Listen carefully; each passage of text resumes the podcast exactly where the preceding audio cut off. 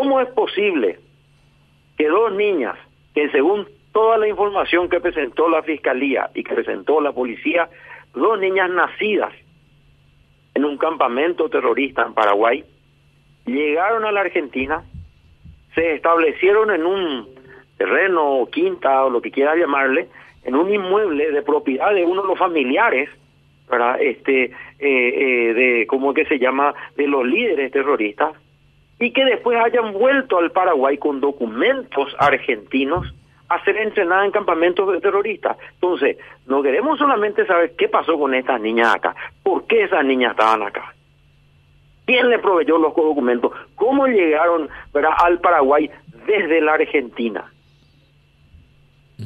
Creemos, ¿verdad? Este, eh, eh, yo comparto con todo, es terrible lo que pasó con el tema de las niñas, pues esas niñas no podían haber estado, primero todos son menores, no podrían haber estado allí. Y después se dice que es la madre, eh, eh, una de las hermanas Villalba, que en este momento está en la Argentina, refugiada en la Argentina porque pidió refugio. La policía y la fiscalía tienen toda la información que dicen que esa no es la madre, que es la tía. ¿Y cómo es posible que la tía ¿verdad? se presente como madre de dos primas? Hay algo que no coincide, hay algo que excluye. O es madre una o es madre de la otra o se acostaba con su hermano y tenía eh, eh, eh este hijo con otro. Es imposible, ¿verdad? Entonces, necesitamos que se esclarezcan todos los hechos para que no, sucedan más hechos como estos, Carlos, ¿verdad? No pueden haber niños o niñas ¿verdad? Este, recibiendo o siendo reclutadas en campamentos en donde lo que lo único que pueden aprender es violencia.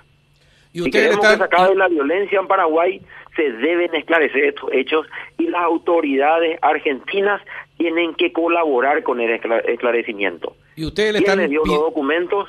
¿De dónde? Perdón, Rafa. Este, eh, ¿Quién le dio los documentos que según la información que tenemos es falso? Son falsos, pero ¿Y por qué la madre no se hace el ADN?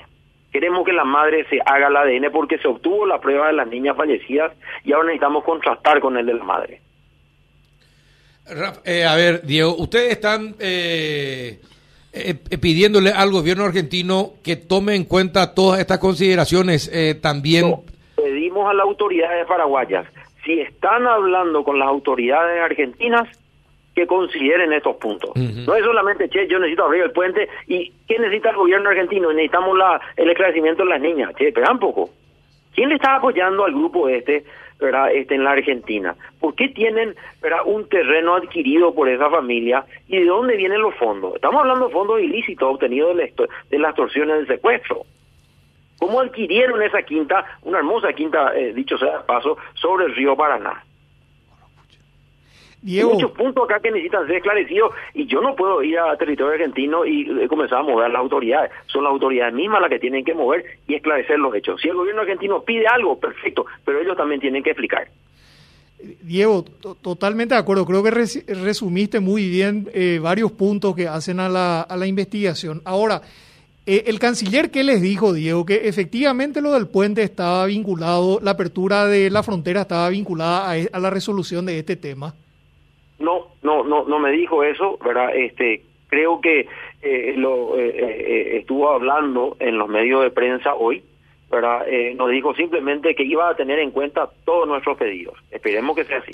No, porque lo que estábamos hablando acá es que ciertamente el gobierno argentino tiene una, un reclamo al Paraguay con relación a ese tema y, creo que es importante, que es necesaria la, la cooperación entre ambos estados porque hay cuestiones que hacen, eh, hay información que tiene el Estado argentino que no tenemos nosotros, así que para ah. todos esos puntos que vos estuviste señalando es fundamental la cooperación del, del gobierno argentino para poder aclarar. Eh, ahora, ahora, para terminar nomás la idea, yo creo que si el gobierno argentino eh, condiciona la apertura de, fronteras a, ese tema... La, sí, la apertura eh, a, ese tema creo que eh, creo que desde el punto de vista del derecho internacional es totalmente totalmente equivocado. O sea, no se puede vincular el libre tránsito eh, a una diferencia que hay entre ambos estados con relación a estas investigaciones. Totalmente de acuerdo. Aparte, yo les cuento el contexto internacional que nos preocupa.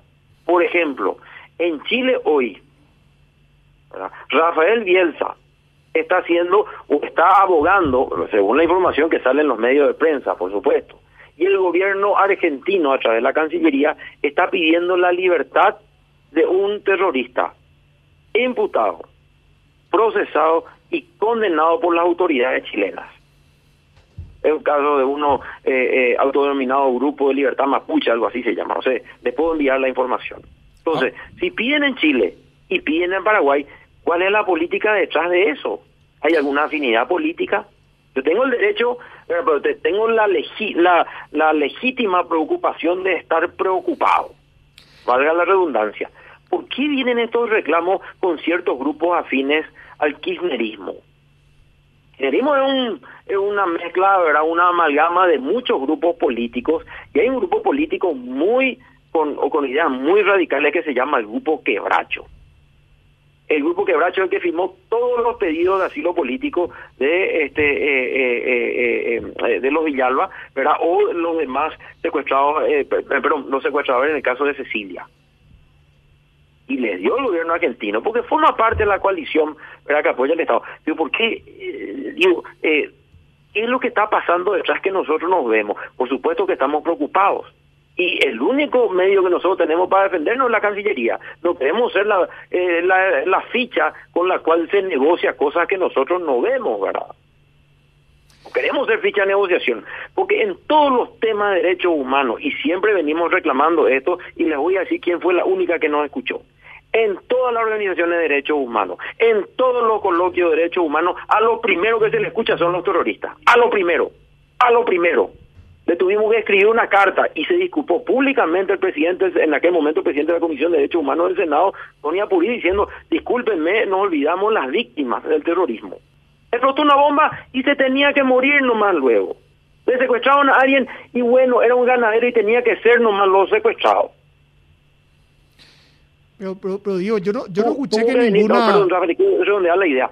Tuvo que venir una carta de la alta comisionada de derechos humanos Michelle Bachelet dirigida a los familiares de Oscar Denis, donde le decían que los familiares de víctimas de secuestro tienen que ser escuchados.